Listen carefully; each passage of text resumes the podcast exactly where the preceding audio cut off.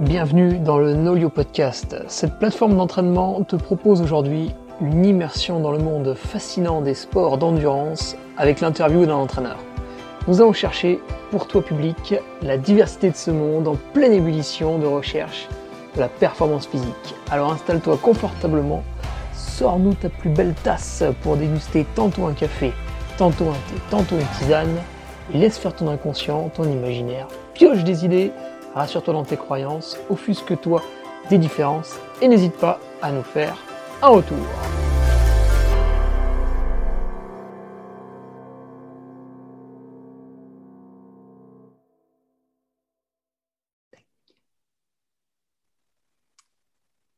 Alors bonjour à tous, vous êtes sur le NolioCast, c'est l'épisode numéro 2 et aujourd'hui nous nous entraînons avec Caroli Spy. Caroli, bonjour.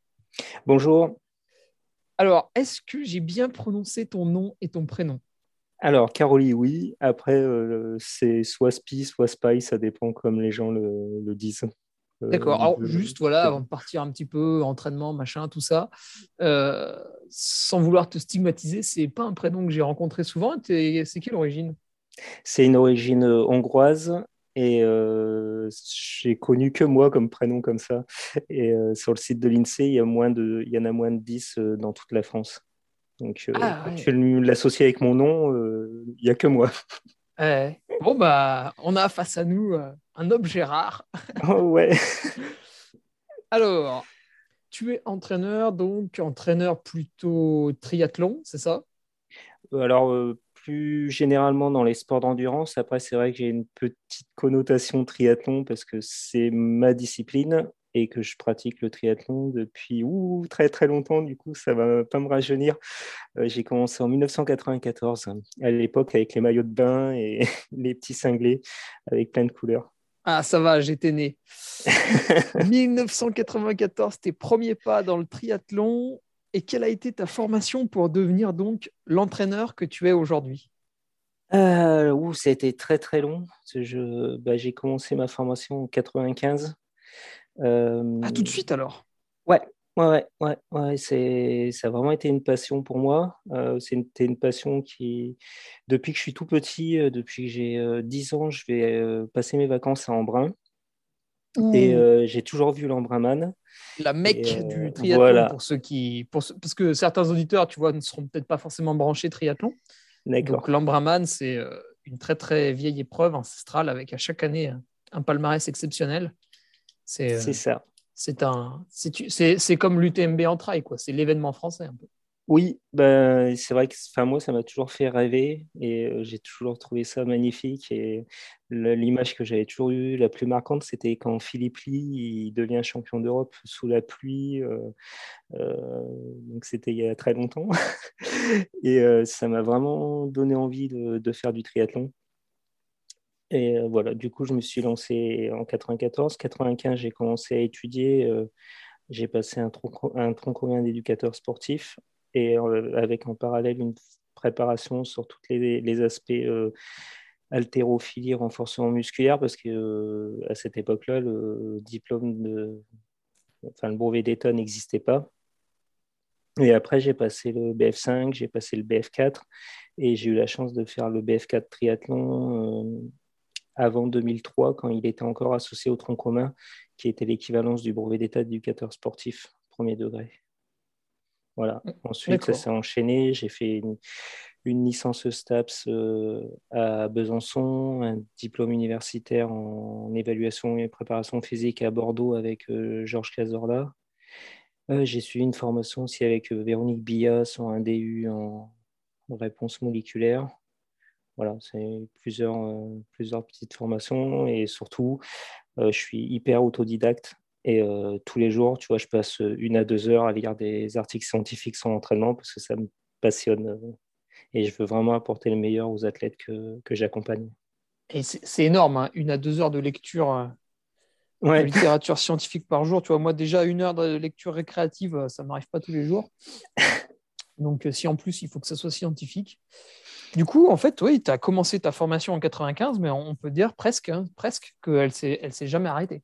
Non, je ne me suis jamais arrêté. C'est vraiment une passion et je, je cherche toujours à, essayer de progresser dans le domaine. Et pour moi, à chaque fois, je dis toujours, mais la, vérité d'un jour, c'est pas celle du lendemain.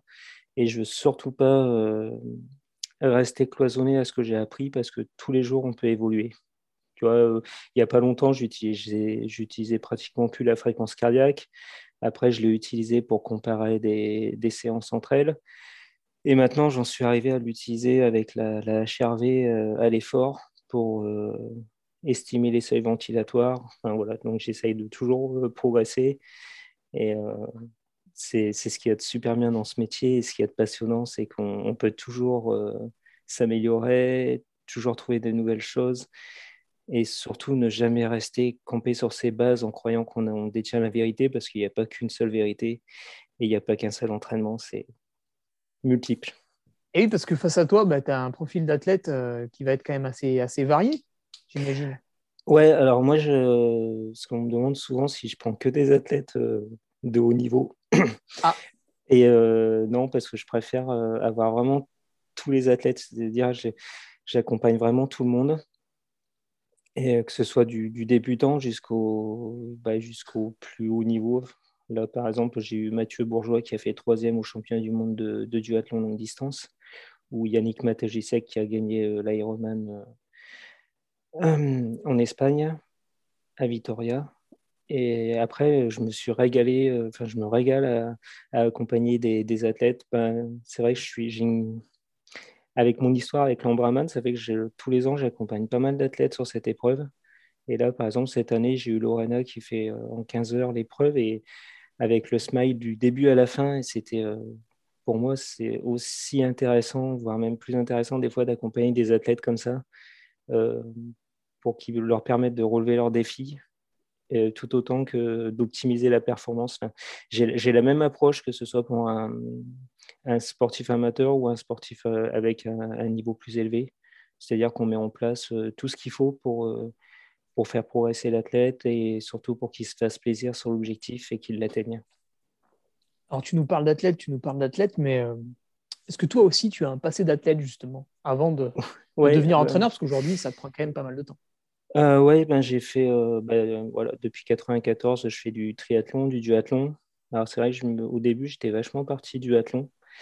Euh, je ne vais pas me cacher, mais il y a beaucoup de monde qui le sait dans mon entourage. La natation, c'est pas vraiment euh, ce que je préfère. Ah, de toute façon, euh, tu, fais, tu fais du triathlon, c'est forcément un des trois sports où tu es moins bon que les autres. C'est ça. Et après, quand j'ai commencé, bah, j'avais un bon niveau en vélo. Je fais jusqu'en national en vélo. Ah oui.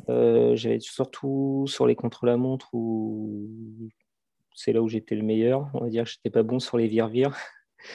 Et euh, après, j'ai fait aussi de la D1 en duathlon, euh, de la D2. Et euh, depuis peu, je enfin, à la naissance de mes fils, je me suis un peu lancé un peu plus sur du longue distance parce que j'avais pas trop de temps pour, pour m'entraîner. Alors ça peut paraître paradoxal. Bah oui, tu, vas, en choquer quelques-uns. Ouais, après, bah, quand on fait du court distance, ça, ça demande aussi pas mal d'investissement en temps. Et euh, c'est vrai que quand je faisais du duathlon et, euh, en D1 ou en D2, c'est vrai que c'était euh, énormément d'entraînement quand même. Et au final, sur du longue distance, ben, ça, enfin pour moi, ça demande des fois moins d'entraînement puisqu'on on place vraiment des séances clés à certains moments et c'est surtout de relever des défis. Comme, comme j'ai eu beaucoup de, de travail quand j'ai repris, entre m'occuper de mes enfants, parce que ma femme avait repris sa formation d'infirmière, me former par moi-même et, m'occuper de mes enfants à la maison. Et ben, du coup, c'était un défi de, de, participer à des, à des ALF et des 73 avec 5 euh, ou 6 heures d'entraînement. Et euh, bah avec ça, en essayant de passer les bonnes séances au bon moment, euh, j'ai quand même réussi à aller sur du, je crois, 4h30 sur un ALF. donc, c'était déjà pas mal. voilà. Ah oui, avec, avec les contraintes familiale à côté. Bah ouais, je me dis avec 5-6 heures d'entraînement par semaine, de réussir à faire 4h30 sur un ALF, bah voilà, euh, pour moi, c'était un défi. Quand je, quand je passe la ligne d'arrivée, je suis super content. Quoi.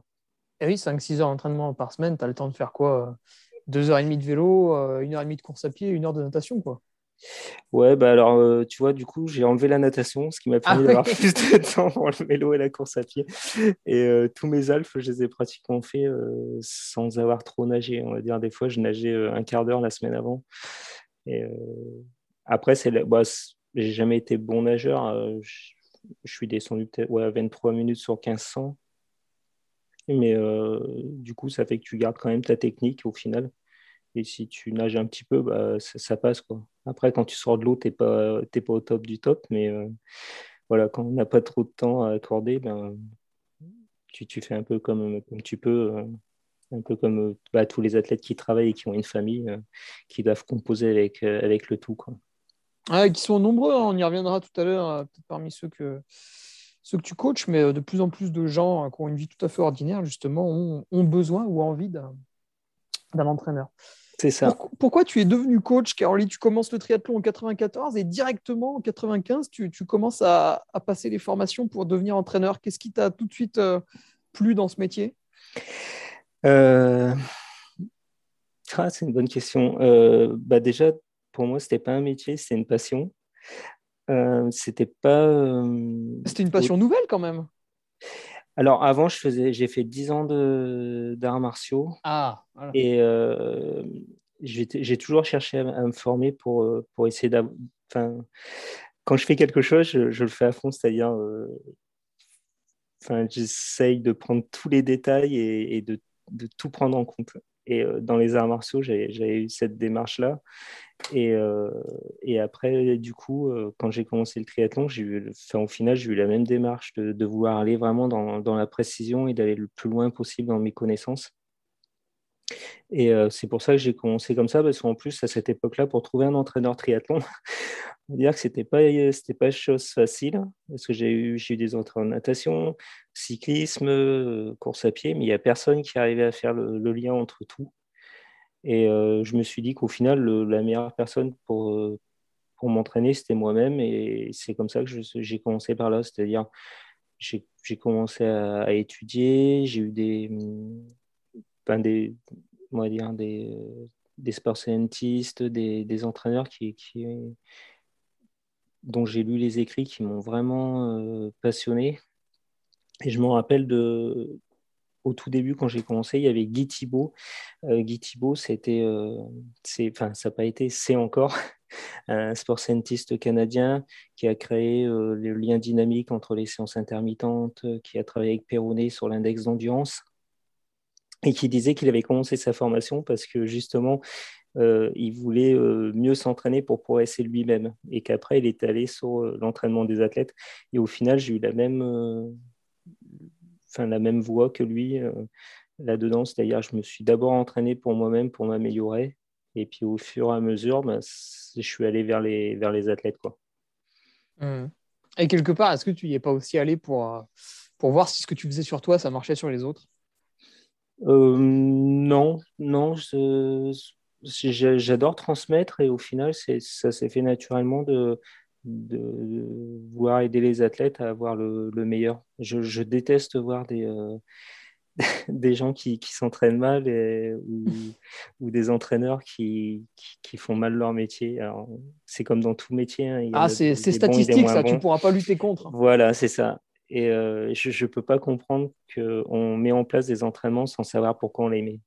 Voilà, mmh. c'est ce lien est, enfin, est hyper important entre euh, les allers-retours entre la science, la théorie, la pratique sur le terrain. Et euh, quand on l'a pas, je, je, vois souvent des fois des, des entraîneurs, enfin, chez personne, mais enfin, sur les retours d'expérience que je peux avoir, où, où ça reproduit ce qu'ils ont fait à l'entraînement eux, mais sans euh, savoir pourquoi ça a été fait comme ça. Et ça, je ne comprends pas c'est hyper important de, de, tout connaître et pourquoi quand tu mets une séance, qu'est-ce qui va se passer, mais en allant vraiment au plus loin. C'est-à-dire, euh, moi j'en suis arrivé à utiliser vraiment des fondements génétiques sur les modifications génétiques qui peut, que peuvent apporter des séances, des cumuls de séances, la nutrition qui va arriver pour euh, renforcer cette, euh, ces modifications. Donc j'ai vraiment essayé de pousser le truc vraiment très loin. Alors justement, bah, tu, tu, fais une introduction parfaite aux questions suivantes tu viens commencer à nous parler du sérieux de l'entraînement. Commençons déjà. par la charge d'entraînement que tu vas donner à tes athlètes qui va être différente d'un à l'autre, déjà parce qu'ils n'ont pas le même rythme de vie. Quelle méthode tu utilises pour quantifier un peu ça par rapport au retour qu'ils te font ou ce que tu leur donnes déjà d'entrée de jeu sur un planning? Alors, alors moi, c'est vrai que je, n'aime pas du tout utiliser les méthodes euh, euh, traditionnelles de mesure de la charge d'entraînement. Euh, c'est-à-dire, j'utilise, j'utilise pas du tout les trims ou quoi que ce soit comme comme c'est fait à l'heure actuelle pour une raison assez simple. C'est-à-dire que si toi et moi on s'entraîne au même pourcentage de notre au même pourcentage de notre puissance ou vitesse critique, ou alors euh, FTP, on va dire, pour ceux qui, qui, qui connaissent un peu plus. Et donc, on, va s'entraîner à la même, euh, au même pourcentage sur la même durée. On va, on va, avoir la même, euh, on va avoir la même charge d'entraînement, on va avoir la même modélisation de charge d'entraînement, sauf que si ça se trouve, toi, tu vas le ressentir très très bien cette charge d'entraînement, alors que moi, je vais, très mal la ressentir parce que je vais avoir du travail à côté, je vais avoir du stress, j'ai un souci avec, euh, avec ma famille ou des choses comme ça.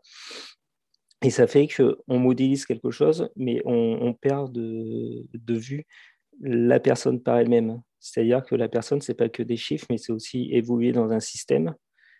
Et euh, bah, dans la vie courante, euh, tous les jours, il nous arrive des choses.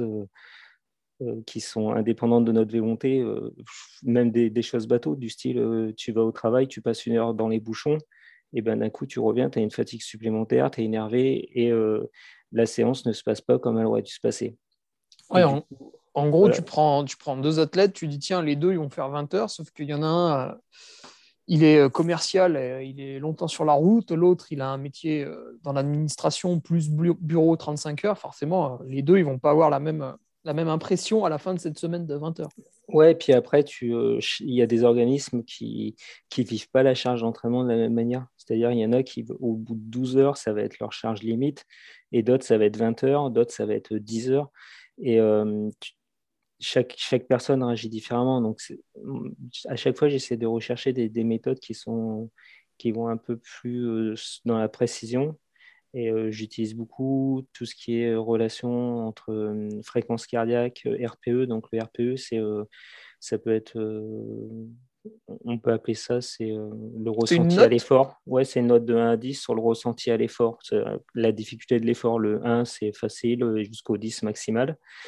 Et du coup, je prends les séances et je, regarde sur une même intensité donc, par exemple, tu es à 15 km/h, je regarde à quelle fréquence cardiaque euh, tu étais et avec quel RPE, et euh, je croise les données. Quand la, fréquence cardiaque est plus basse pour un RPE plus élevé, c'est-à-dire que l'athlète il part sur de la fatigue, et inversement, si le RPE euh, il est égal ou moins élevé avec la même fréquence cardiaque ou plus basse, ça veut dire que l'athlète il progresse. Donc, je, fais des relations comme ça et j'utilise beaucoup la, HRV à l'effort et, et euh, le matin au réveil aussi, donc pour étudier euh, la régulation du système nerveux autonome, qui est le, plus important dans, l'entraînement. Donc, c'est vraiment quelque chose. Moi, j'ai vraiment une approche totalement individualisée avec les athlètes. Voilà. D'accord. Et euh, toutes ces, toutes ces données là que tu recueilles, est-ce que tu te sers d'outils spécifiques justement pour, euh, pour entraîner? Euh, Est-ce que c'est un simple tableau Excel? Est-ce que tu utilises une application? Est-ce qu'on pourrait utiliser d'autres? Euh, Alors, j'utilise beaucoup de choses. J'utilise ben, en priorité déjà Nolio pour tout ce qui est entraînement, analyse des séances. Donc, je, mets en, je mets en ligne les programmes d'entraînement sur, sur la plateforme j'analyse, euh, on va dire, de manière brute avec, euh, avec Nolio. Et après, quand, quand, je vais un peu plus loin, c'est-à-dire sur les analyses HRV euh, en dynamique, enfin, j'utilise plusieurs applications. J'ai Runalyze, j'ai HRV for Training et j'ai un script Python aussi où je, en gros, sur Nolio, je prends les fichiers FIT qu'après je télécharge dans, dans l'application, enfin dans le, le, script Python que j'ai, créé pour euh, analyser plus en détail les, les séances. D'accord, ah oui, tu, tu, codes en Python, hein, c'est, costaud. Ouais. bah, j'essaye de me former en ce moment là-dessus. pour. disons que là, tu as quand même une compétence d'informaticien qui est assez intéressante. non, c'est plus du il y a beaucoup de, il y a beaucoup de tutos maintenant sur, euh, ah Google. Ah, c'est pas mal utilisé dans les entreprises qui font de, des, des, machines un peu d'automatisme, tu vois. Souvent, mm. ça reste un peu en Python encore. C'est ça, ouais. Euh, ça, devient assez recherché hein, pour ceux qui nous écoutent et qui trouvent ça nul en école d'informatique. Méfiez-vous, ça peut être intéressant. Ah, c'est super intéressant, c'est même euh, c'est l'avenir même. Euh, c'est vrai que bah, là, je suis, on va dire, j'essaye de, de, coder un peu en Python, je me forme un peu là-dessus. J'essaye de regarder un petit peu ce qui se passe aussi en, machine learning et, euh, et dernièrement, j'ai découvert les algorithmes, des algorithmes génétiques et tout ça. Enfin, c'est assez passionnant et puis ça peut vraiment aider l'entraîneur. Il y a une source d'inspiration. Il y a Alan, Cousins, euh, un Américain avec qui je discute beaucoup sur, sur Twitter, euh, qui aide les entraîneurs à, créer euh, des codes Python et à analyser par eux-mêmes les séances. Voilà. Donc j'essaye aussi d'avoir ce, côté autodidacte là. Le codage ou la data science. Ah, tu es, bien entouré. Oui. Comment tu. Donc, tu as pas mal euh, d'athlètes déjà. Est-ce que, tu, est-ce que tu veux nous, nous, dire à peu près en ce moment combien tu en as? Bah, Ça fluctue. C'est vrai que je. Enfin, j'en parle jamais parce que. Oh non, non, mais c'est pas très important. non, on, on, parle de quoi 20, 30, 40 à peu près? Ouais, au-dessus de. Ouais, euh, au-dessus de 30, ouais. Après, ça dépend, ça dépend les moments et tout. Et, euh, en hiver, souvent, des fois, c'est un peu plus calme qu'en période estivale. Ah, c'est une erreur, ça. Euh, c'est l'hiver qu'on fait les ouais, mais après, on va dire, c'est plutôt à partir de janvier où il y a pas mal d'athlètes qui reprennent et pour laisser passer les fêtes parce qu'ils ont eu la saison. Ouais.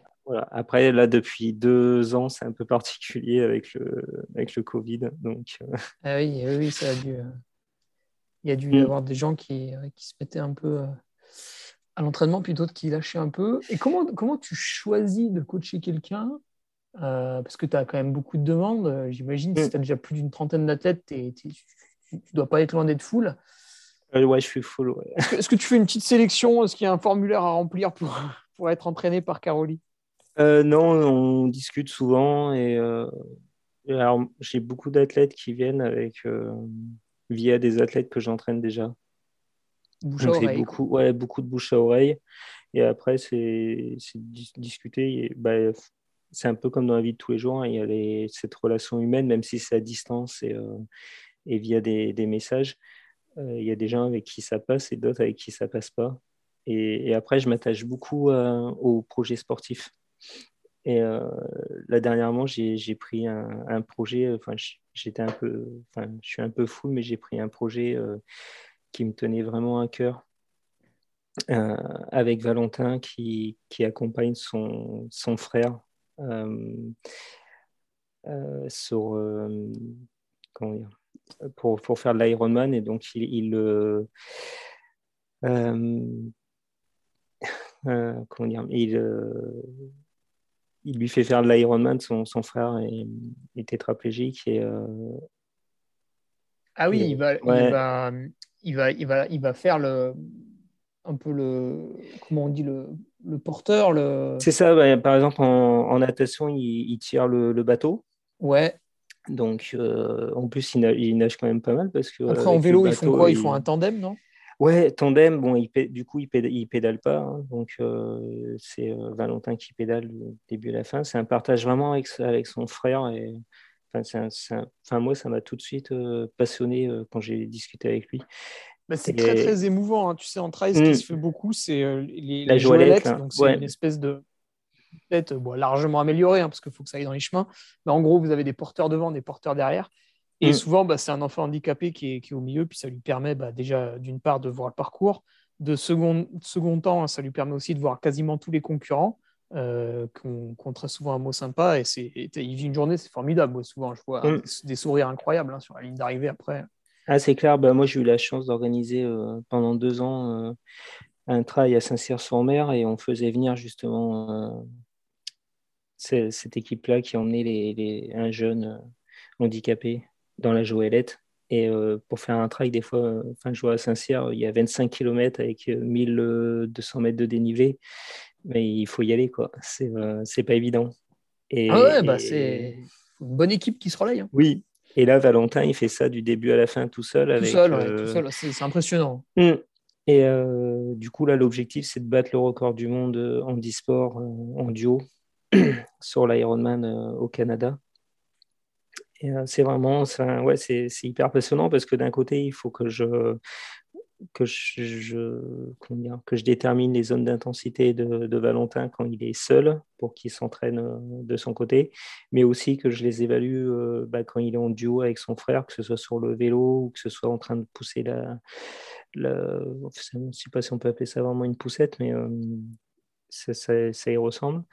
Et euh, du coup, les contraintes ne sont pas les mêmes, les vitesses ne sont pas les mêmes. Donc, c'est vraiment ces deux entraînements différents avec euh, à côté aussi du renforcement et tout. Et ouais, c'est passionnant comme, comme approche de l'entraînement. Alors, dans l'entraînement, tu nous en as parlé brièvement tout à l'heure du, du, suivi HRV que tu t'étais mis à faire il y a peu de temps. Euh, pourquoi seulement maintenant ou est-ce que tu en as déjà proposé avant? Et quel est l'intérêt selon toi de, ce suivi HRV Donc c'est là. Bah, tu vas peut-être nous le présenter. Euh. Ouais, ah bah, ça, ça, remonte à quand j'étais conseiller technique euh, en triathlon, j'avais fait des formations au Krebs de Boulouris justement sur, sur la HRV. Et je l'ai vachement utilisé à une époque. Après, j'ai un peu arrêté euh, c'était à l'époque où j'utilisais les hautes fréquences et les, basses fréquences. En gros, il y, a, y, a, plusieurs écoles dans le, il y a plusieurs écoles dans la, dans la HRV. Et, euh, et quand on demande aux athlètes de, de prendre la mesure avec la, la ceinture cardiaque euh, tous les matins, rester allongé 5 minutes, c'est un tilt test, tu le fais se lever, il doit rester encore debout pour déterminer sa, pour mesurer sa HRV, ça devient très lourd euh, c'est rigolo une semaine, puis après. Voilà. Bah, tu vois, j'ai des athlètes professionnels, donc du coup, qui ont que ça à faire, ils n'y ils arrivent pas. Au bout d'un moment, ils lâchent. Oui, parce que bon, tu as que ça à faire, mais tu as quand même. Euh, ouais, bah, ça te prend quand même. C'est ça, et puis ça te prend quand même, tu vois, 10 minutes euh, le matin. C'est faisable, mais il faut, enfin, il faut être hyper strict et tout. Et, faut créer l'habitude. Ouais, et ça, c'est pas évident du tout. Et alors, n'en parlons pas avec les athlètes amateurs. Alors là, c'est encore pire. Parce que quand tu, dois aller bosser et tout, et que tu dois t'occuper des enfants, leur faire le petit-déj et tout, le, le matin, souvent, c'est quand même assez sport. Et du coup, j'avais un peu abandonné ça euh, par rapport à cette complexité euh, de mise en place et de suivi sur le long terme. Ensuite, j'avais fait des études sur la HRV à l'effort. Et euh, c'était il y a un an ou un peu plus. Et ça avait pas donné grand-chose non plus. Enfin, c'était assez compliqué parce qu'il y avait beaucoup d'artefacts dans, dans, les données. Mais j'ai toujours cherché dans ce modèle et il y a pas, récemment, il y a l'équipe de Rogers euh, qui, a, sorti des, travaux super intéressants sur le suivi de la HRV euh, à l'effort avec l'indice DFA alpha 1 qui, a montré qu'il était assez robuste, mais pour ça, il, fallait, il faut utiliser euh, une ceinture spécifique, soit la Polar H10 ou d'autres. Là, je vais bientôt en avoir une nouvelle, mais je l'attends avec impatience, qui arrive d'Angleterre, euh, qui, est proche de l'ECG. Et, euh, et à côté, voilà, il faut ça, il faut une connexion Bluetooth, et euh, après faire des, des, analyses et tout ça. Enfin, c'est super intéressant et ça fonctionne bien. Donc c'est pour ça que suis, je suis venu là, parce que c'est une approche pragmatique et qui peut être utilisée facilement sur le terrain par l'entraîneur ou par l'athlète. Donc la HRV à l'effort qui, qui, qui, donne vraiment de très bons résultats pour estimer le SV1, estimer le SV2, euh, pour mettre en place des, euh, programmes d'entraînement, soit avec un suivi polarisé, pyramidal, ou ceux qui choisissent au seuil. Donc on arrive vraiment à, suivre ces indices-là. Et une chose qui est, super intéressante, parce que c'est vraiment un nouvel horizon sur l'entraînement d'endurance, enfin, d'ultra-endurance. Donc l'ultra-endurance, c'est euh, quand l'effort dépasse 4 heures. Donc tout ce qui est Alf, Ironman, Try et tout ça, c'est compris dedans. Et sur ce genre d'effort-là, tu vois, quand, quand, quand tu fais des évaluations, à la base, tu évalues un athlète, tu l'évalues euh, à un instant T. Souvent, tu essayes qu'il ne soit pas trop fatigué quand il va aller faire son évaluation. Et tu détermines des seuils ou une puissance, une vitesse critique à, l'effort sur un organisme qui n'est pas fatigué. Et du coup, tu vas utiliser ces, pourcentages-là, tu vas prendre tes, données, ton SV1, ton SV2, et tu vas se dire, hop, euh, à l'effort, euh, tu, vas être à tel pourcent, tel pourcent, tel pourcent. Sauf que le souci, c'est que quand tu vas aller faire des épreuves de longue durée, tes pourcentages qui ont été déterminés sur un effort qui va enfin, qui aura duré peut-être une demi-heure sur un test en rampe pour déterminer tes seuils ventilatoires, ou qui va avoir duré 5-20 minutes pour la puissance, la vitesse critique, et bien sur un effort, quand tu vas arriver sur du, du 4 heures, eh ben, le niveau de fatigue que tu vas avoir, ça fait que tes pourcentages ne vont plus du tout être les mêmes. C'est-à-dire que ton SV1, ton SV2, euh, ton, euh, ta puissance critique, ta vitesse critique ne va plus du tout être la même à cause de la fatigue que tu vas générer. Et oui, c'est ça, tu vas te retrouver au bout de plusieurs heures en fait à vouloir monter à une intensité cardiaque qui n'est pas possible. C'est ça, et du coup, ou même qui, au final, euh, si, tu, si tu as de la dérive cardiaque, ça, fait qu'on va te demander, euh, je te dis n'importe quoi, mais ton SVE2 est à 150 battements par minute. Avec la dérive cardiaque, ça se trouve, il sera à 160, tu vois. Euh, et, tout ça se modifie au fil de la séance, avec la charge d'entraînement. Et ce qui est super intéressant avec, le, avec la détermination, avec la HRV euh, à l'effort en, direct, c'est que tu peux suivre les indices des FA alpha 1. C'est-à-dire que quand tu dépasses, euh, quand tu es en dessous de 0,75, ben, tu vas être au-dessus du SV1. Quand tu es en dessous de 0,5 de l'indice, tu vas être à SV2 ou au-dessus de SV2. Et du coup, à l'effort, eh ben, tu as, tes seuils. Moi, je le vois avec beaucoup de sportifs où euh, à l'effort, ils n'ont pas les mêmes seuils que quand ils ont fait les tests. Et du coup, tu, peux vraiment totalement individualiser et respecter euh, cette approche de distribution des intensités, mais également de stratégie d'allure et de suivi du niveau de fatigue. Et euh, là, par exemple, ce que, je fais beaucoup avec les athlètes, c'est de leur proposer des tests, mais après euh, deux à trois heures en, en pré-fatigue. Et on fait les tests après pour avoir vraiment les intensités qu'il faudra utiliser pour le jour de la course. Donc, c'est vraiment aller plus loin sur, euh, sur toute cette étude-là. ça permet aussi de déstresser l'athlète parce que si tu lui donnes une, zone à respecter puis qu'au bout de deux heures il voit que c'est plus du tout possible, euh, c'est ça. Il va, ça. Alors soit il va, il a une grosse force mentale, euh, il va quand même forcer, forcer, puis bah, finalement il va, il va y arriver, mais il va se, cramer. C'est quand même des zones qui sont assez dangereuses quand on, mm. quand on force comme un bourrin. Soit il va pas y arriver, puis il va être vexé, énervé, il va trouver ça nul. C'est exactement ça. Euh, c'est vrai qu'on euh, on voit beaucoup d'athlètes voilà, à qui on propose des, pourcentages de FTP euh, sur des longues durées et tout. Et au bout d'un moment, les gens n'arrivent plus à les suivre. Et tout ça parce que dedans, il y a aussi une relation intensité-temps qui fait que les 80% par exemple d'un athlète élite, ça va pas être les 80% d'un athlète amateur. Parce que quand tu vas rouler à 42 moyenne sur 90 km, tu vas rester moins de temps sur ton 90 km que celui qui va rouler à 30 km/h. Et du coup, ça a un impact. Ça veut dire que les, les 90% que tu peux tenir pour un athlète élite, et eh ben, un athlète euh, amateur qui va rester plus longtemps, lui, ça ne sera pas 90%, puisqu'il va y rester pendant, euh, pendant 3 heures versus 2 heures euh, écart sur, sur l'un, 3 heures sur l'autre. Et, et, du coup, les pourcentages sont, sont réduits. Et après, il y a aussi l'influence de, bah, chaque athlète a son propre profil intensité-temps. Euh, chaque athlète a, son propre seuil de tolérance à la fatigue. Et c'est là où on, doit chercher à repousser ce seuil et surtout à le déterminer quel est ton seuil de, de tolérance à la fatigue. J'ai des athlètes qui courent, euh, tu vas voir, tu j'ai des athlètes qui courent en 30 minutes sur 10 km et d'autres en 33. Et il s'avère que sur Ironman, eh ben, euh, des fois, ce n'est pas celui qui court en 30 minutes qui va courir le plus vite, mais c'est celui qui va être euh, en 33, mais pas, ça ne va pas être le temps sec, c'est-à-dire qu'il y en a un qui va être capable de tolérer la douleur plus longtemps et d'aller plus loin que l'autre. Et euh, sur l'ultra-endurance, ce n'est pas que les temps secs qui comptent, mais c'est également cette, tolérance à, la douleur et, de repousser ce seuil de tolérance à la douleur pour aller plus loin dans l'effort. Et tout ça, tu as des stratégies d'entraînement à mettre en place, tu as, as, des outils à utiliser. Voilà, la HRV à l'effort qui permet de, de, de, suivre en direct comment ça évolue et d'aller sur les bonnes zones. Voilà, tout ça, c'est des, des, outils qui, qui, sont à disposition de l'entraîneur et qui sont, qui sont vraiment euh, hyper intéressants. Tu nous parles là donc euh, de tous ces, tous ces entraînements assez calibrés, assez euh, précis. Il y a mm. un truc qui va venir foutre le bazar dans tout ça.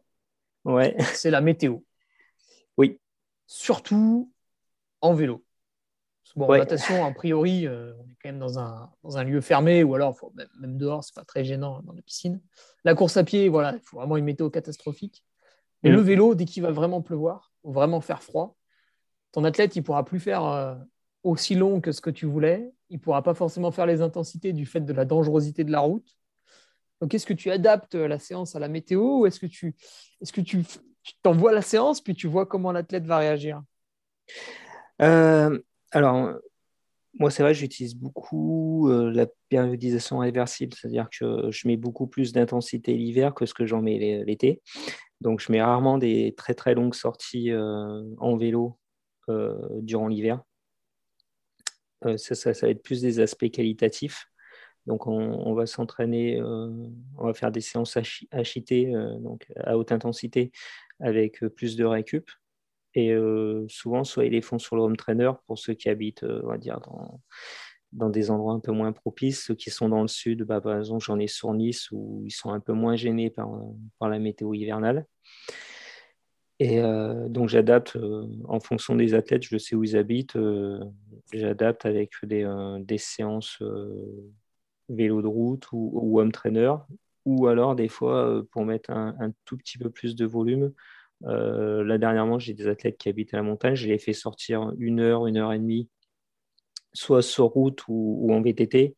Et ils enchaînent euh, après avec une séance d'une heure, une heure et demie sur le home trainer avec, des, avec de l'intervalle training à l'intérieur euh, pour, pour travailler sur les zones d'intensité spécifiques.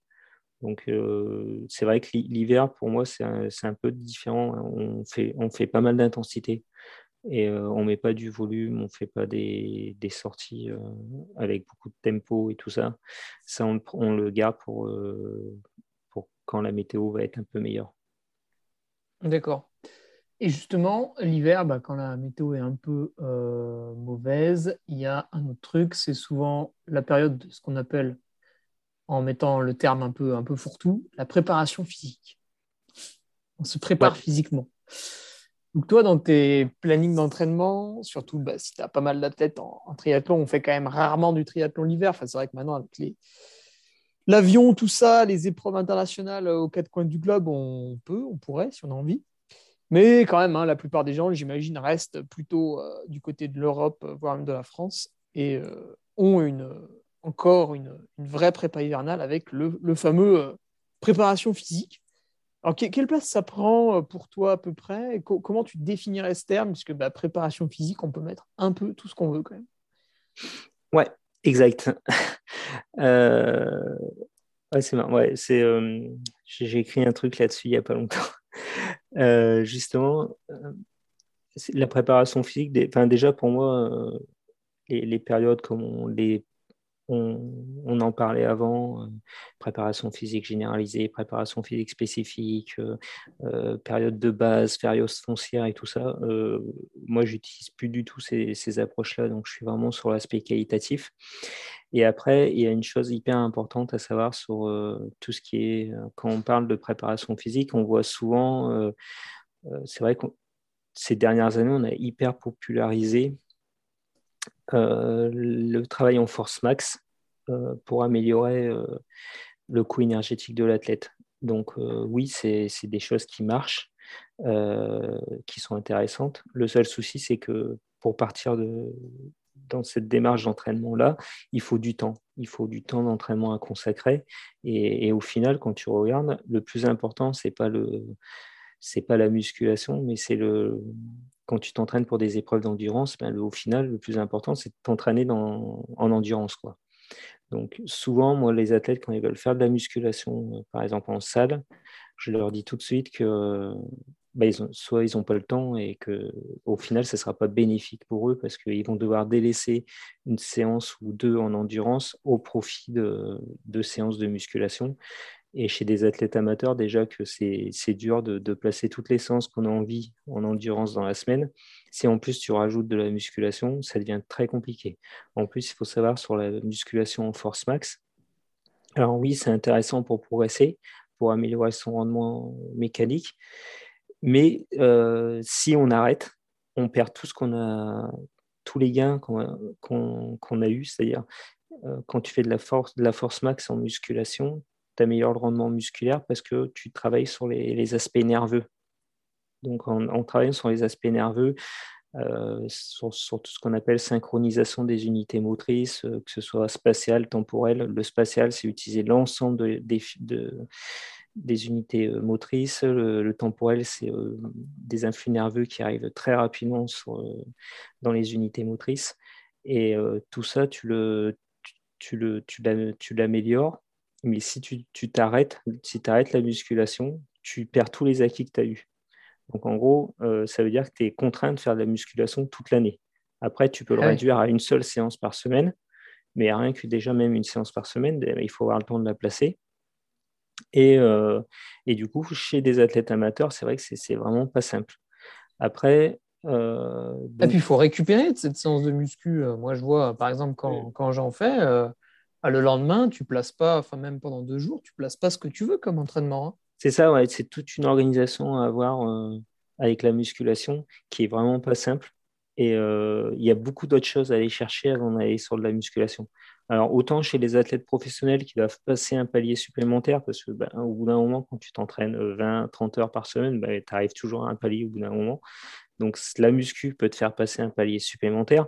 Mais ce qui est bien, c'est que c'est ton métier. Donc, normalement, tu n'as que ça à faire.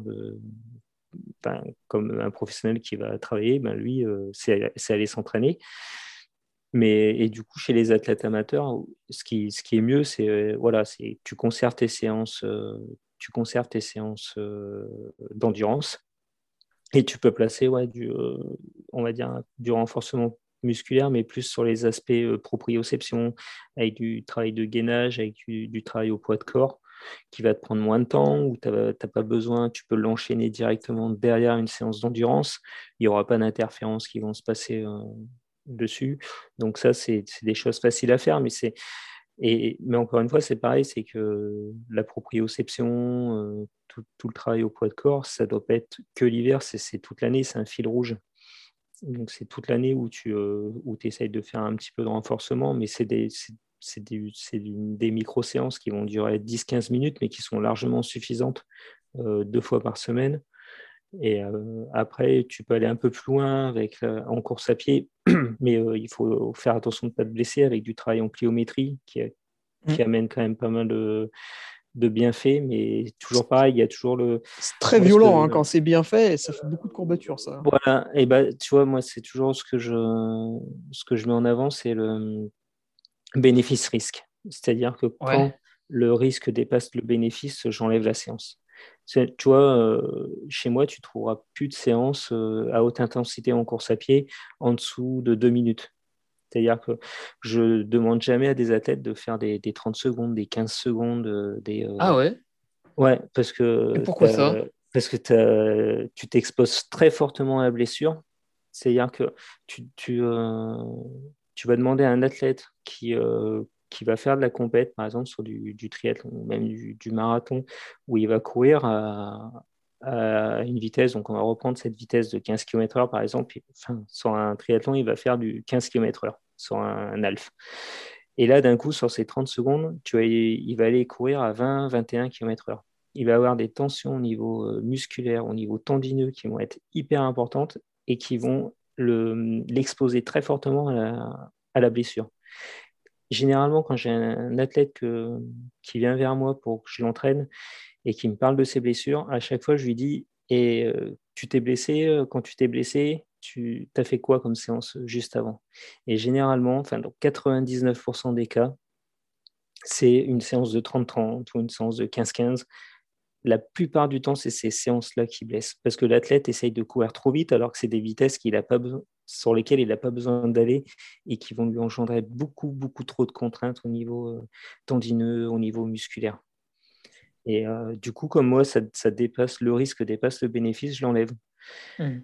Et euh, c'est comme ça que j'ai réussi à, enfin, je croise les doigts, mais où j'ai réussi à pratiquement pas avoir de blessures chez les athlètes. Et on travaille sur des, sur des intervalles d'effort qui sont beaucoup plus longs, en lien avec la littérature, hein, qui, qui met bien en avant le fait que des intervalles de 2 minutes sont plus bénéfiques que sur 30 secondes, avec, entre 2 et 5 minutes, euh, pas sur des intensités maximales, mais euh, bah voilà, là, si, on fait, si on regarde euh, le continuum dans les zones d'intensité, la zone 3, c'est le SV2. Le SV2, c'est en dessous de la puissance critique. Donc, puissance et vitesse critique, c'est une intensité qu'on peut tenir pendant une heure. Donc, le SV2 est en dessous. Donc, c'est replacer toutes ces séances et, courir aux intensités qui sont vraiment utiles.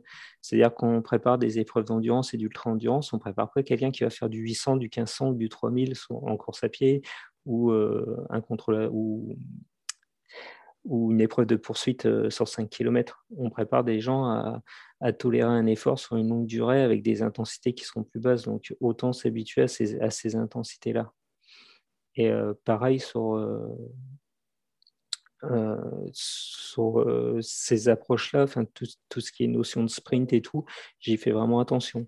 Après, y a les, en vélo, je, je, je, garde les intervalles un peu plus courts parce qu'en vélo, du coup, tu, tu te, as beaucoup moins de risques de te blesser.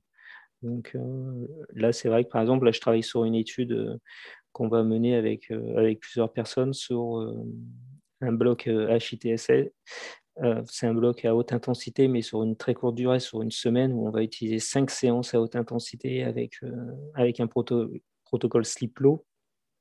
Et là, on travaille avec des cyclistes euh, semi-pro sur des intervalles de 30 secondes. Mais tu vois, ça va être du 5 fois 12 fois 30 secondes. Donc, on est sur 30 minutes en tout, il y a 60 fois 30 secondes. Donc, c'est comme, comme, tu mets un gros volume euh, euh, sur cette courte durée-là, ça fait que tu es contraint de ne pas être à intensité maximale. Donc, tu, vas être sur des intensités qui vont être quand même sous-maximales et du coup, tu t'exposes moins à la fatigue, à la blessure également. Oui, tu as une foulée qui est déjà un peu plus euh, dans tes cordes, un peu plus, un peu plus normale.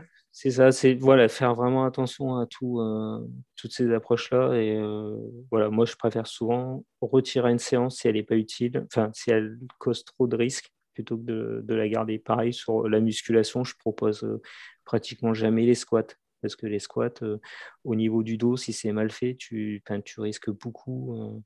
et quand tu commences à te faire mal au dos, après, tu en as pour, pour une éternité. Et euh, je préfère enlever ça, je préfère proposer des exercices plus euh, presse. Euh, ouais, la presse, ouais, tu es, bien installé sur la presse. C'est ça. et, au moins, bah, tu enlèves tout ce qui est à risque et tu gardes tout ce qui, qui peut apporter du bénéfice. Quoi. Pour, moins tu, moins tu, l'athlète se baisse, plus il peut s'entraîner et donc plus il peut progresser. Et oui, et, souvent les gens ne voient pas trop cette approche long terme, ils cherchent un petit peu le, Mm. Le petit truc euh, qui veut faire que d'un coup, hop, ils vont passer un, énorme cap, mais ça n'existe pas trop. C'est ça. Alors, tu nous as parlé tout à l'heure de, tes formations qui duraient dans le temps, puisque tu te, tu te, formais en fait, au final, on peut le dire, au quotidien. Ouais.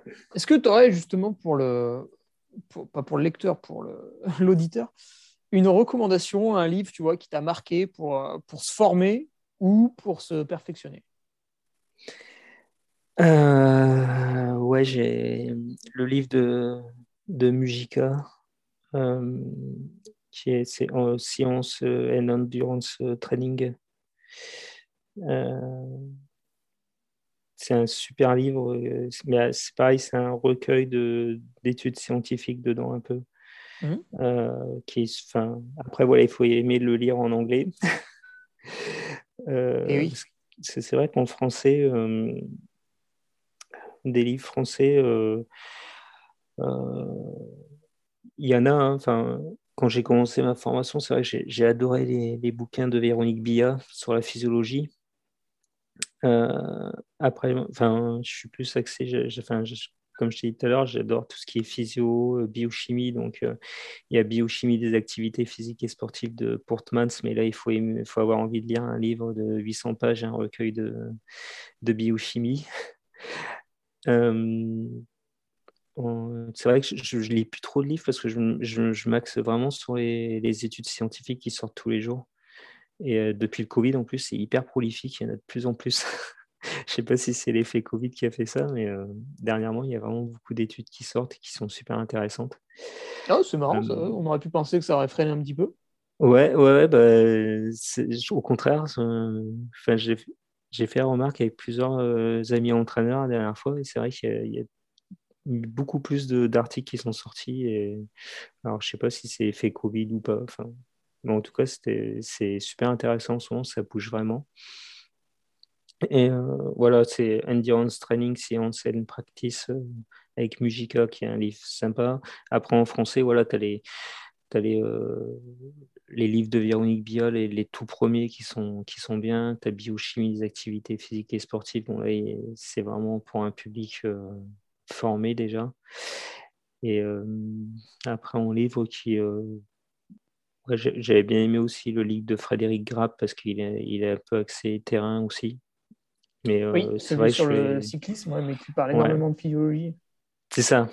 Après, enfin, j'aime bien euh, plus. Euh, j'aime pas trop lire les, des bouquins français parce qu'en France, on est, euh, j'ai rien contre la France, mais euh, on est vachement axé sur tous ces, ces aspects où, on explique plein de choses scientifiques, mais après, on ne parle pas du tout de terrain. Et, euh, et tu vois, je trouve ça dommage que, par exemple, dans les universités, ceux qui donnent des cours, c'est pas des gens qui, ceux qui donnent des cours pour devenir entraîneur ou spécialistes dans la, dans dans euh, l'entraînement scientifique, ben, généralement, c'est beaucoup des, chercheurs qui, au final, n'entraînent pas sur le terrain. Quoi. Et, euh, et, ça, c'est, je trouve que c'est vraiment l'aspect qui est hyper dommage parce que c'est pas parce que tu as. Enfin, moi, j'ai eu des potes qui étaient entraîneurs avec un doctorat et qui, qui où c'était compliqué pour eux d'entraîner parce qu'ils voyaient que par le, laboratoire. Et au final, euh, le, terrain, c'est hyper important. Quoi. Et je comprends pas qu'en France, on n'ait pas plus d'entraîneurs de comme ça.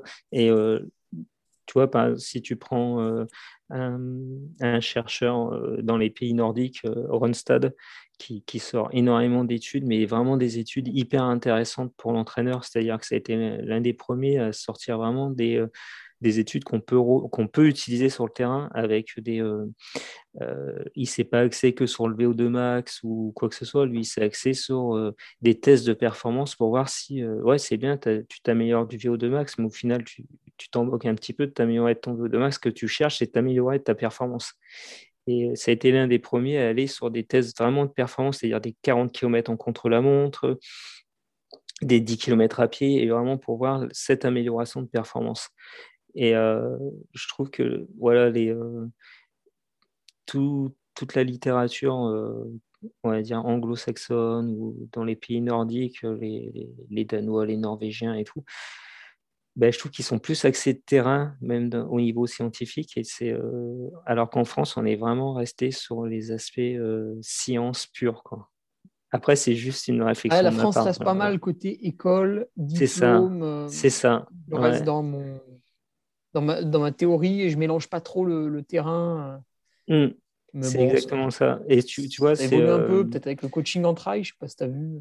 Ouais, c'est. Euh, en trail, bon, tu développes ta VO2 max, c'est bien, hein, mais euh, derrière, si tu te. Si tu si n'es pas fort musculairement, tu descendras pas, donc c'est embêtant. C'est ça. Et est-ce que tu as un film ou un documentaire qui t'a marqué aussi sur, sur l'entraînement, peut-être plus la, la, passion du sport outdoor? Euh, alors, je suis pas trop euh, sport à la télé. Ouais, c'est assez rare ou mal fait, hein, c'est vrai. Ouais, je suis. Euh, je suis. Ouais, j'aime bien toutes les, les, séries sur Netflix et les films et tout. Mais comme je suis tous les jours dans le sport, c'est que je regarde jamais le sport à la télé. Ouais, ça suffit au bout d'un moment. Ouais, je, des fois, je regarde un peu le Tour de France, mais sinon, je regarde jamais le sport.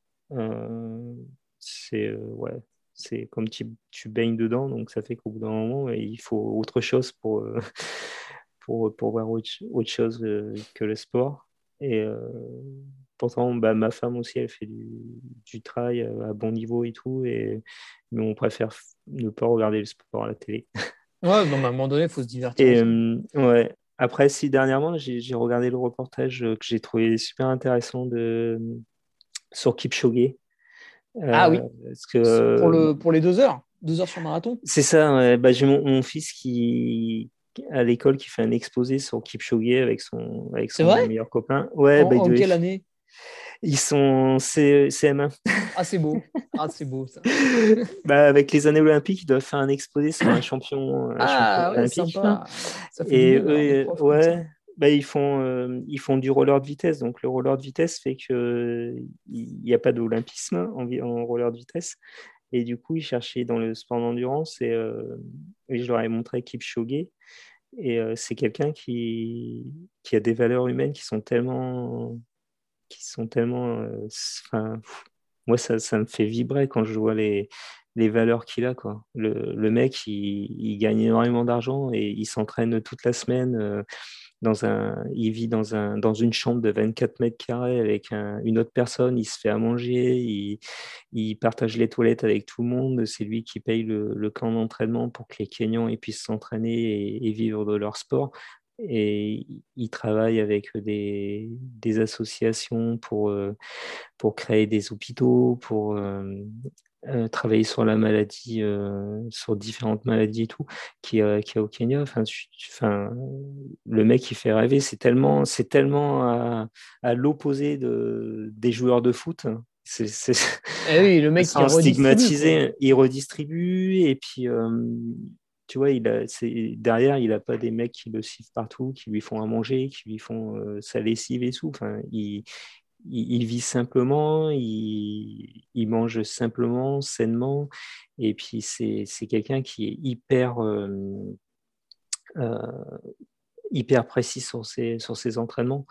Et euh, j'ai suivi tout ce projet Breaking Two qui est. Qui est parce qu'il a la tête à ça, quoi. Il est focus. Mm. Il n'est pas là en train de se demander ah, si, ça. Si, si, Robert, l'employé de maison, il a bien fait le plein de, de la Porsche. C'est ça. Et il est, enfin pour moi, c'est un athlète inspirant et euh, il a du potentiel, mais il le travaille énormément parce qu'il fait du fait 200 bandes de course à pied par, par semaine quand même. Bah et, euh, et c'est vrai que là, j'ai regardé le reportage ben, du coup avec, euh, avec mon fils pour qu'il puisse faire son exposé. Et ça allait encore plus loin dans ce que je pensais de, de cet athlète. il est vraiment, il est vraiment top. Quoi. Il est vraiment, il est vraiment phénoménal. c'est ça. Ouais, mais écoute, moi, j'aime bien quand je regarde, quand je vois sur, sur Marathon, euh, il a toujours l'air généreux dans l'effort. Mm. Euh, Caroline, ça fait depuis 1995 que tu entraînes. Oh, punaise, ça va faire 26 ans. Comment ah, là, tu vu... là, je, je vis là d'un coup. Ouais, ouais, oublie. Comment J'ai commencé à 17 ans. Hein. J'avais 17 ans en 94. Et oui, 18, hop, tac, première facturation, impeccable. Comment tu as vu l'évolution de ce métier de coach là, sur, les, sur les dernières années? Parce qu'au début, au euh. début euh, donc là, tu nous as dit que la plateforme Nolio. Bon, il y en a d'autres. Et on ira interviewer des entraîneurs qui n'utilisent pas la plateforme Nolio, justement. Mhm. Mais au début, euh, 95, même le fichier Excel, c'était le bout du monde. C'est clair. je faisais ça sur des, j'avais euh, comment dire ah, j'avais un cahier où je mettais euh, tous mes entraînements à la main. Eh bah ouais, t'as pas, euh, pas, pas, le choix. Hein. Hmm. C'était ouais, c'était assez marrant. Mais j'étais enfin j'ai toujours été un peu geek donc donc j'avais j'avais déjà des, des logiciels d'entraînement. Alors je me rappelle à l'époque il y avait c'était le logiciel Polar qui était, qui était bien fait. Euh, que, que j'utilisais et euh, que je me régalais dessus. Et après, euh, c'est vrai que je, je pour les, les, athlètes, souvent, bah, c'était des athlètes qui étaient proches de chez moi et donc à qui je donnais sur, sur des feuilles Ah ouais, tu, distribuais les copies. C'est ça, ouais. Et, après, ça a été, euh, on va dire, imprimé. et l'entraînement, vraiment, après, ça a été des, des fichiers Excel quand je me suis vraiment mis euh, totalement à mon compte en entraîneur, c'était alors j'ai fait j'ai bossé pendant sept ans. Hein. Euh, j'étais conseiller technique euh, pendant deux ans en Ligue Franche-Comté et après pendant cinq ans en Ligue PACA. Et, et ensuite, j'ai fait entraîneur à, enfin, à temps plein, on va dire, totalement à mon compte depuis 2012. Et euh, à partir de ce moment-là, j'utilisais des, donc des fichiers Excel que tu mettais sur Dropbox, tu vois. Et tu partageais ta Dropbox et euh, l'athlète récupérait ses fichiers Excel sur la Dropbox. Ah, tu étais déjà dans les euh, premiers, je pense. Là. Ouais, peut-être, ouais. Je, enfin, je te le dis, je suis, moi, je suis hyper geek. Hein. J'aime bien tout, ce qui sort. c'est ouais, une philosophie, je pense. Et, euh, et, après la Dropbox, ça a été, euh, bah, c'était euh, l'application bah, sur laquelle j'avais travaillé un moment avec Goutaille, où on avait partagé les, je partageais les entraînements dessus. Voilà. Donc, j'ai toujours essayé de digitaliser l'entraînement. Mais c'est vrai que quand tu te rappelles les débuts en 95 et maintenant, c'est une sacrée évolution. Et, et, puis, tu vois, il y en a maintenant, ils démarrent direct avec toutes les. Mmh. Bah, c'est ce, que je leur... ce que je leur dis des fois à des jeunes entraîneurs. Je fais... Ils ne se rendent pas compte de la chance qu'ils ont. Parce que, par exemple, nous, à l'époque, bah, tout ce qui est euh, réseaux sociaux, avec euh, bah, tout ce qui, enfin, tous les points positifs et surtout les gros points négatifs qu'il peut y avoir, mais euh, tu vois, tu n'avais pas tous ces réseaux sociaux pour communiquer. Mmh. Alors, euh, ah, tu es obligé d'appeler au téléphone Ouais, c'est ça, c'est totalement différent. C'est plus du tout la, la même approche sur l'entraînement en ligne. Alors, moi, j'ai beaucoup entraîné sur le terrain, euh, euh sur pistes d'athlétisme, dans les piscines, euh, en, vélo et tout, donc c'était encore différent. C'est que depuis 2012 où je fais vraiment à distance, totalement à distance.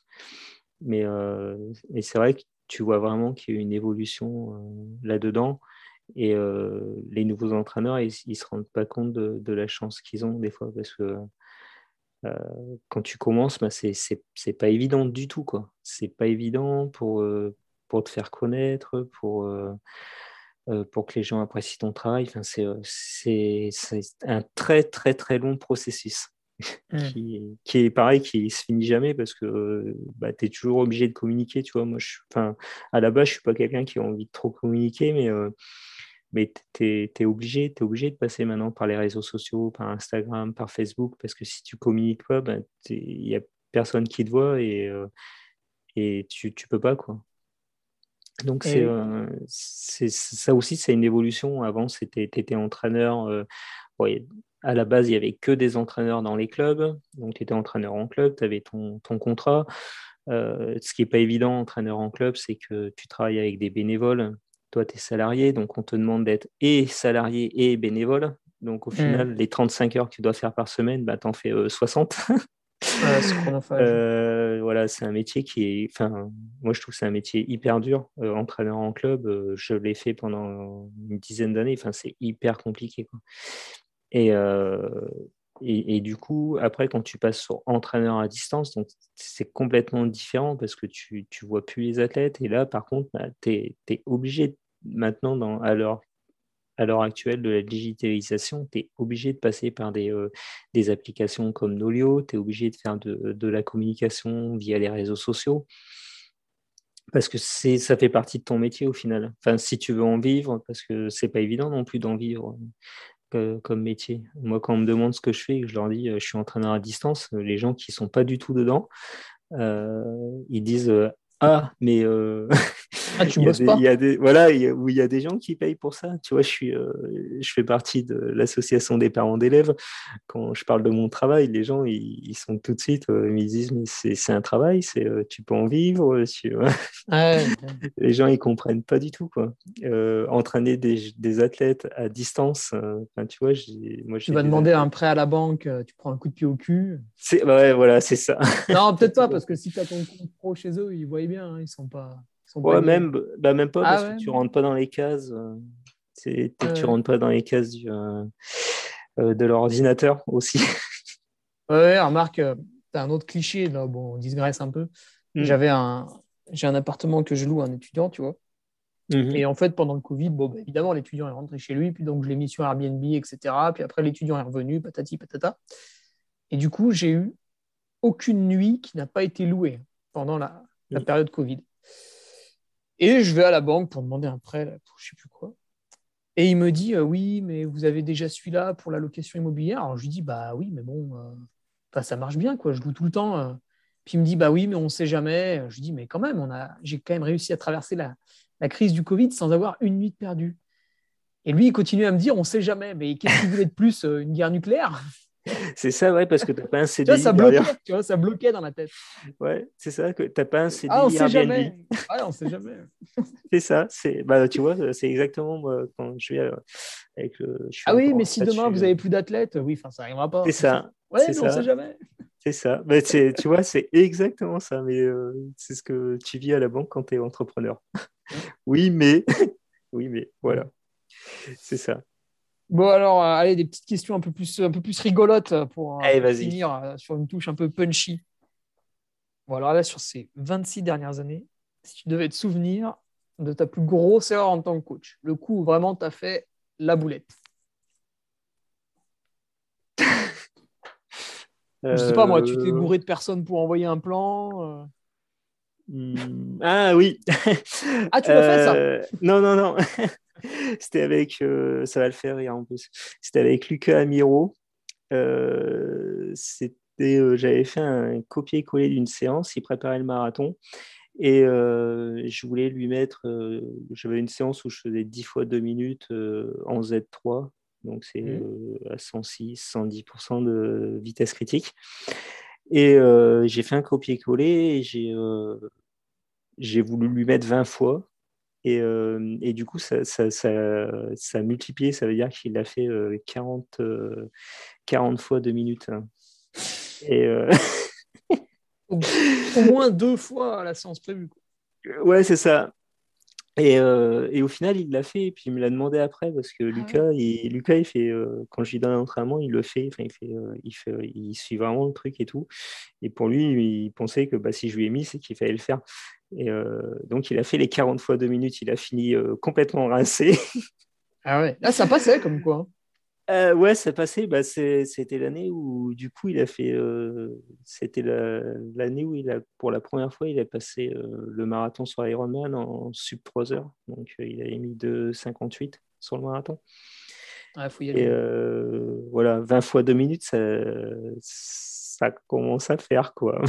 40 fois 2 minutes, ça, voilà, ça fait, euh, ça fait 1h20 à, à, haute intensité sur la séance avec la récupération et tout. Donc ça fait 40. Euh, euh, ouais, ça, ça, lui avait fait une séance de 2 heures, je crois, en tout. et il, m'en parle encore.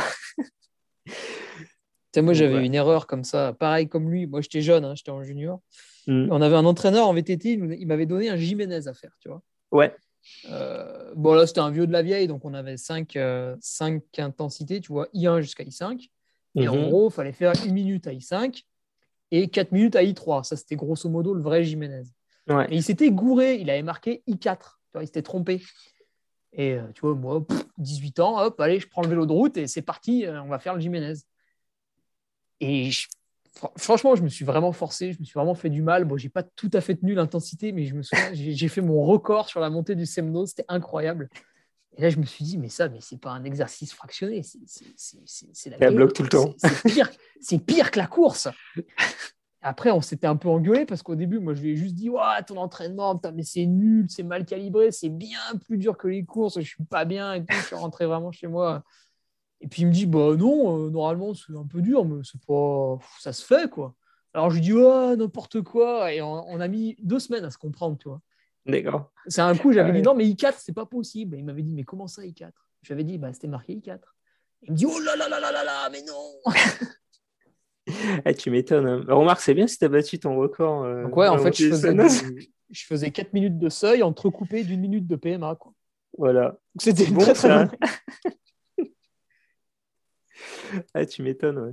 Bon, alors, à l'inverse, la perf dont tu es le plus fier d'un de tes athlètes. Alors, ça peut être du haut niveau comme, euh, comme un, peu, euh, un peu monsieur tout le monde qui, qui réalise un défi aussi. Mais celle qui vraiment, tu te dis, putain, il l'a fait, euh, j'y croyais pas, c'est génial. Je suis content pour lui. Ah, j'en ai. Euh, je suis content de toutes les perfs des athlètes. J'en ai tellement là qui, qui me viennent à l'esprit. C'est une qui t'a un peu ému alors. Euh, ému, c'est vrai que Lorena cette année qui, qui fait l'Embrunman, euh, où elle a le sourire du début à la fin de l'épreuve. Euh, ça m'a vraiment fait plaisir parce que je me suis dit, euh, là, elle est prête et elle le fait, elle prend du plaisir. Et tu vois, elle a mis 15 heures et quelques et c'était du plaisir du début à la fin. Alors qu'une épreuve comme ça, pour prendre du plaisir du début à la fin, il, faut, il faut y aller. Ça, ça a été vraiment un, aspect marquant. après, J'en aurais plusieurs parce que pour moi, il y en a une marquante. Ça a été le premier athlète que j'ai qualifié euh, à, mes débuts, euh, à mes débuts d'entraîneur euh, pour, pour Hawaï. Donc ça, c'est bah, le premier athlète que tu qualifies à Hawaï. Et c'était un ami, donc tu t'en souviens aussi. c'était en 2003. Voilà. tu vois, il y, en a plein parce que cette année, j'ai eu la victoire de Yannick sur l'Ironman de, de Vitoria. J'ai j'ai eu Mathieu qui fait euh, troisième euh, à Zofingen euh, au championnat du monde alors qu'on a décidé une semaine avant d'y aller. c'est plein plein d'images comme ça qui, qui, me viennent et enfin moi je me fais plaisir avec avec tous les athlètes dans les bons comme dans les mauvais moments et et je, ne voudrais pas en mettre en avant plus que d'autres parce que c'est une, une, joie avec tous les athlètes que j'ai. Je suis fier de bah, tout le monde. Je suis fier de tout le monde. tant mieux, tant mieux. Voilà. Et si tu devais euh, avoir le jour où tu raccroches, tu vois, s'il y a un athlète que tu aurais rêvé de coacher, vraiment tu te dis ah putain, ça aurait été énorme d'avoir pu entraîner cette personne, ça aurait été incroyable. Kipchoge? Ah Ah, faut lui demander, on sait jamais. ah, je, vais, je vais lui demander, je vais dire que mon fils, il a écrit un exposé dessus. Eh voilà, tu, peux introduire comme ça. Voilà. Et est-ce que tu penses que c'est. Dès que ta, ta, conjointe, justement, faisait du travail à bon niveau, qu'est-ce que mhm. tu penses de coacher son conjoint? Euh, C'est impossible. ah, ah ouais, c'est impossible alors euh, euh, Ouais ma femme, elle est, elle est aux antipodes de, de, ce que je propose à l'entraînement, c'est-à-dire que elle, elle adore tout faire aux sensations. Ah oui. Bah et, et elle est, comme tous les athlètes qui ont du potentiel, elle aime pas s'entraîner. elle aime bien faire des compétitions. Et voilà. C'est, pour moi, je pense que c'est hyper compliqué et Déjà, c'est déjà assez compliqué comme ça la vie de couple. Ouais, si tu rajoutes euh, encore des. Si tu rajoutes ça dedans, ça devient. Pas des ordres, mais. Euh, ouais, ça devient une équation hyper complexe. Euh. Après, enfin, je pense que tout dépend des personnalités, des, des, gens et tout, mais je mm. pense que c'est compliqué quand même. as, ta relation amoureuse et la relation entraîneur. Enfin. ouais, je pense un peu comme toi. Ouais, c'est compliqué. Mais euh, je dis pas que c'est infaisable. Hein. Il y en a que, que ça marche. Hein, si tu regardes. Euh, il y en a, il y en a. Il y avait, c'est Janie Longo, c'est son mari qui l'entraîne, hein, je crois. Exactement, ouais. puis ça dure. Voilà, ça, oui, ça dure. Comme quoi ça marche. Comme quoi ça marche, tu vois. Après, ouais, tu as, peut-être des contre-exemples aussi. Hein. C'est vrai que je ne vais pas trop euh, regarder. Donc ça, c'est une fausse question, parce que tu nous as déjà donné la, réponse, mais oui, tu entraînes euh, des athlètes masculins et féminins. Mm-hmm. Est-ce que tu constates une différence entre les femmes et les hommes, justement, dans leur manière euh, d'aborder l'entraînement? Ou, toi, dans ta manière de, les entraîner? Est-ce que si tu avais deux individus euh, avec à peu près les mêmes dispos et les mêmes capacités, masculins et féminins, est-ce que tu leur enverrais le même plan d'entraînement? Mmh, Ouais. Euh, alors, j'ai de la chance d'avoir des athlètes qui sont assez, je pense que c'est peut-être pour ça qu'ils viennent me voir, mais qui sont assez précis dans leur démarche. Donc, euh, que ce soit homme ou femme, il n'y a pas trop de différence. Même si des fois, si tu prends si tu prends à égalité un, homme et une femme, souvent j'ai trouvé que les, femmes ils sont un peu plus, ils peuvent être un peu plus précises ou plus euh, ou, plus respecter les consignes. Mais euh, dans mon groupe, je ne vais pas dire qu'il y ait beaucoup de changements. Euh, J'enverrai le même programme d'entraînement, oui. Après, il y a toujours des, questions où je suis toujours assez gêné de les poser à chaque fois. Mais bah, quand tu es un homme, c'est jamais évident d'en parler, mais, mais je trouve que les femmes, en tout cas, les, les femmes que j'entraîne euh, ont toujours répondu de, de manière assez ouverte. C'est la question des, des règles, savoir si leur est perturbée. Voilà, c'est hyper important. là, j'ai de la chance de, de, souvent discuter avec des chercheuses à l'INSEP sur le sujet parce que je fais vraiment attention euh, à, ces processus-là, comme l'arrêt des, des règles. J'ai eu des athlètes avec des arrêts de, de règles. Ah, là, c'est qu'il y a un problème souvent. Bah, des fois, c'est des arrêts de règles ben, quand il y a un problème, mais aussi à cause, de, à cause des hormones. Tu sais, quand ils prennent euh, du style le stérilet, du style euh, certaines pilules, arrêtent naturellement les règles. Et, et, du coup, ce qui peut, il y avait des choses que je ne comprenais pas avec certains athlètes qui étaient constamment blessés ou fatigués et qui venaient justement à cause de, de cet arrêt d'oreille qui, qui, leur paraissait naturel parce que, parce que ça venait des hormones et de, c'est les effets secondaires de, de la prise de, de pilules. Et, et, au final, ce que, ce que ça peut générer, tu vois, euh, pour l'athlète sportif. Alors là, c'est une sacrée différence entre l'homme et la femme, tu vois. Euh, et c'est vrai que ça, c'est des choses qui doivent vraiment être prises en compte. Et, euh, et comme je ne suis pas un spécialiste dans le domaine, souvent, ben, je m'appuie sur, euh, sur, une fille qui est à l'INSEP qui, qui, travaille sur le sujet et euh, qui, qui m'a conseillé plusieurs fois là, et c'est vraiment bien. Quoi. Parce que tu ne peux pas expert, être expert dans, dans, tout et quand tu ne sais pas, ben, il vaut mieux aller demander aux personnes qui savent. Ouais, tu, tu gagnes du temps à demander à quelqu'un qui est compétent. C'est ça, ouais.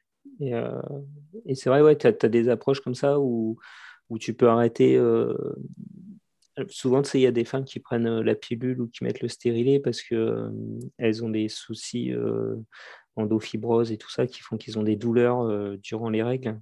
Et les hormones peuvent permettre de réguler les douleurs. Et euh, là, tu, vois que tu peux proposer une alternative euh, en utilisant peut-être des, régimes, euh, des régimes spécifiques au niveau nutritionnel durant les règles pour réduire la douleur, mm. pour te, pour te passer des hormones. Bah, après, du coup, quand tu te passes de ça aussi, ça fait que son conjoint, il faut qu'il parte aussi sur lui, sur la contraception masculine, tu vois. Eh c'est bah une histoire de couple après, du coup. Eh oui, après, il faut, faut, faut essayer. Voilà, c'est ça. Allez, dernière question, Caroline, et après on raccroche. Euh, non pas les gants, mais l'audio. Si tu avais un seul conseil à te donner à toi-même euh, il y a 10 ans, voire peut-être même 20 euh, ans, après ça c'est toi qui vois, en arrière, tu te replonges un peu dans toutes les années de coach, et à un moment donné tu te dis, là, il aurait fallu que j'ai tel conseil. Pourquoi tu poses des questions compliquées ah bah, C'est pour réfléchir. Hein, Je vois ça là, il manque un café pour pouvoir réfléchir, tu vois. Euh, qu'est-ce ah, on boira après. Euh... Ah. Ça sera la récompense. Ah. Si tu trouves pas, pas de café. Ah là, du coup, tu vas me motiver pour que j'essaie de trouver. euh, qu'est-ce que... Un conseil? Il y a 20 ans?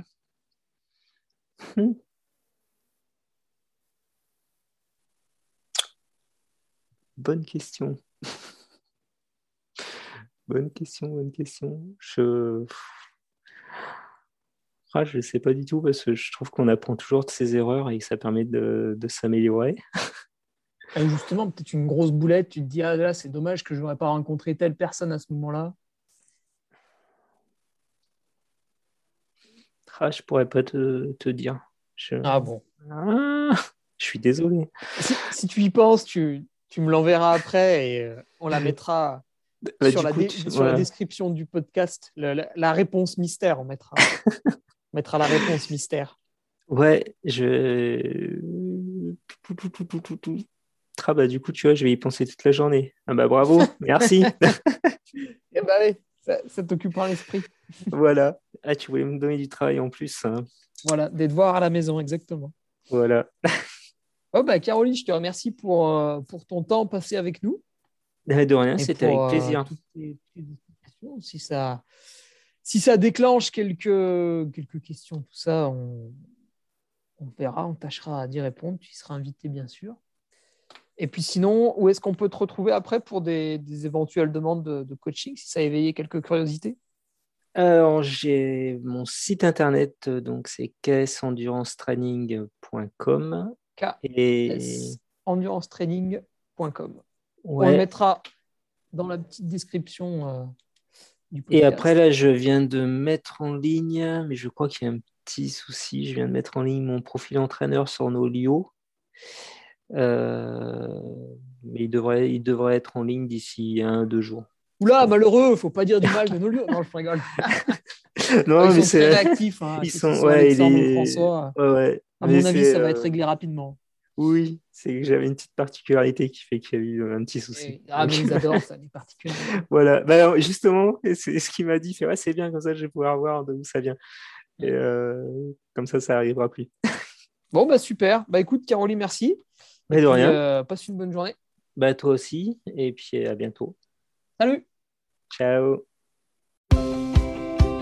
Tu viens d'écouter un nouvel épisode du Nolio Podcast. Je sais, c'était génial. N'hésite pas à réagir sur l'une ou l'autre de nos plateformes, que ce soit notre page Facebook, Instagram, notre groupe Strava ou sur LinkedIn.